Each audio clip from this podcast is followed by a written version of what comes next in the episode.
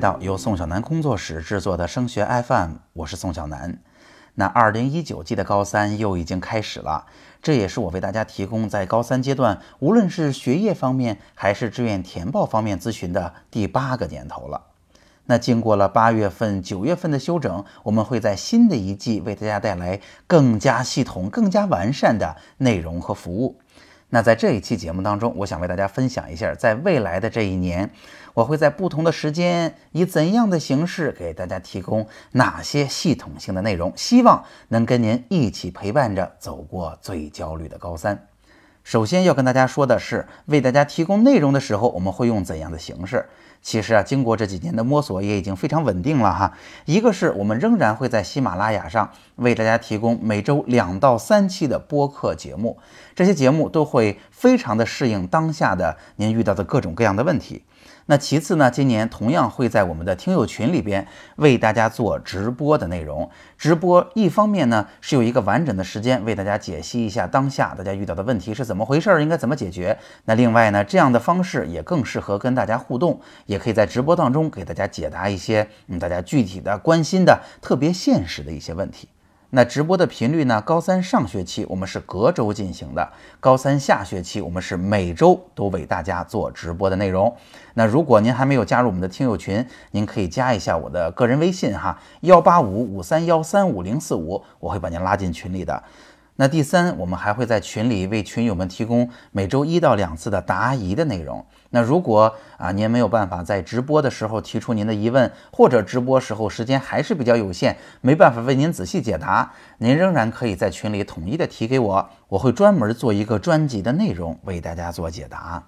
那这是提供内容的形式。那第二，我想说的就是我们今年会为大家提供哪些内容。一方面显然是啊，高三这个领域里边已经打磨的非常好的内容了。这包括了我们在复习阶段如何去提高自己的学习方法来提高成绩，包括在近两年啊考试变动这么大的情况下，如何去深入的理解出题者的想法，以及教给大家如何去面对考试当中紧张的心情。当然，在志愿方面，我们就会为大家提供志愿填报如何去算准分的内容，以及自主招生如何完成申报，以及啊各个专业那么多，我们。在选择的时候应该如何去考量？那另一方面，我们今年呀还会为大家新增很多内容。第一个就是我们会给高一的同学们去提供一些如何适应高一的学习，如何在高一就养成良好的学习方法，从而避免我们到了高三才临时抱佛脚解决问题的情况。其实很多我们群里啊高一高二的家长和同学们都给我提过这个要求了。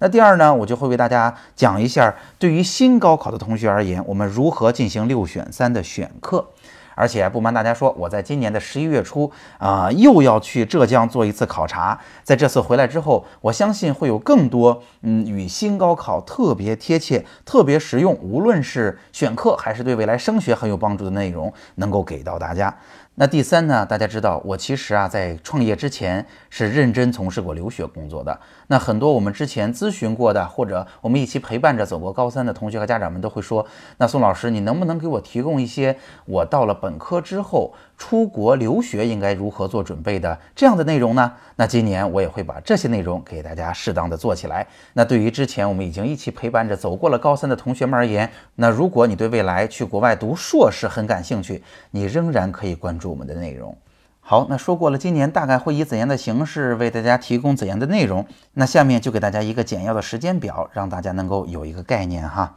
那首先大家知道，整个高三这一年从九月份到六月、七月截止。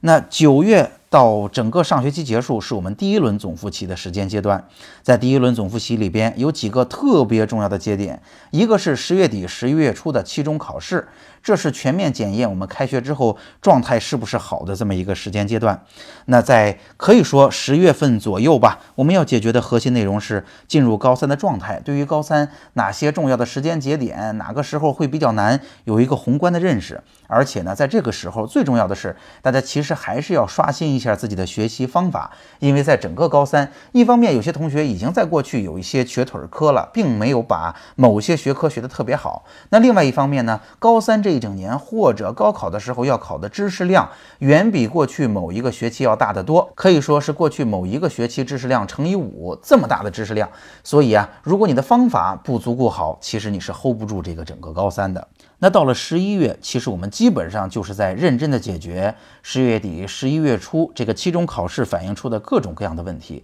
去针对每一个具体的学科来调整学习方法。那到了十二月，我们要面对的是文综理综的合卷。在文综理综合卷之后啊，大家会发现平均成绩降低三十分是一个非常正常的现象。再加上现在换成全国卷之后，每一个学科如何去拿分，变得不像原来那么理所当然。所以在这时候，应试技巧变成了特别关键的内容。我们都为大家准备了具体的应对方案。那到了一月份、二月份就是期末考试的时候了。那在期末考试之后的寒假当中，是我们总结一轮复习的所有知识，最后一次在知识结构上给自己提升空间的时候了。那来到了下一个学期，其实到了三月份，你就会发现心理问题已经开始出现了，包括四月、五月都是心理问题的高发期。那从三月、四月来说，是我们第二轮总复习的内容，而且在这个时期呢，要经历自主招生啊，要去准备这样的材料，以及呢，要经历每一个城市都会进行的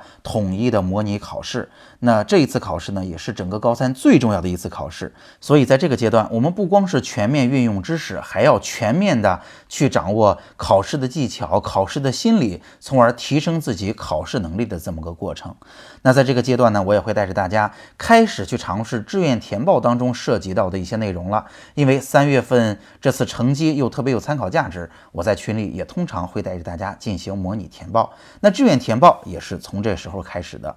那来到了五月，就进行到了第三轮的总复习。每个城市呢，通常也会进行这第二次的统一模拟考试。那么到了这个时候，可以说最重要的就变成了应试心理和考场上的应试技巧。那从以往来看，我们为大家准备的心理问题的各种各样的应对方法，还是得到了大家的肯定。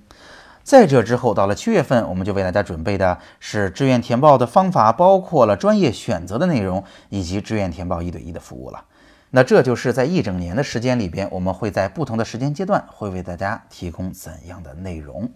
好，那总结一下今天的节目，我们今天主要为大家说的是十月一号开始，我们就要为大家开始提供新一季的内容了。那到底在不同的时间节点上，我们会以怎样的形式为大家提供怎样的精心打磨过的内容，以及有哪些新内容？我在这期节目当中都为大家做了一个简单的介绍，希望能帮助大家轻松的找到对您最有帮助的信息，也为大家提供一个更好的服务。好，那今天的节目就到这儿了。如果你还没有加过我的微信，或者没有进入我们的听友群，欢迎你来加幺八五五三幺三五零四五，这是我的个人微信号码。这期节目就到这儿了，我们下期再见。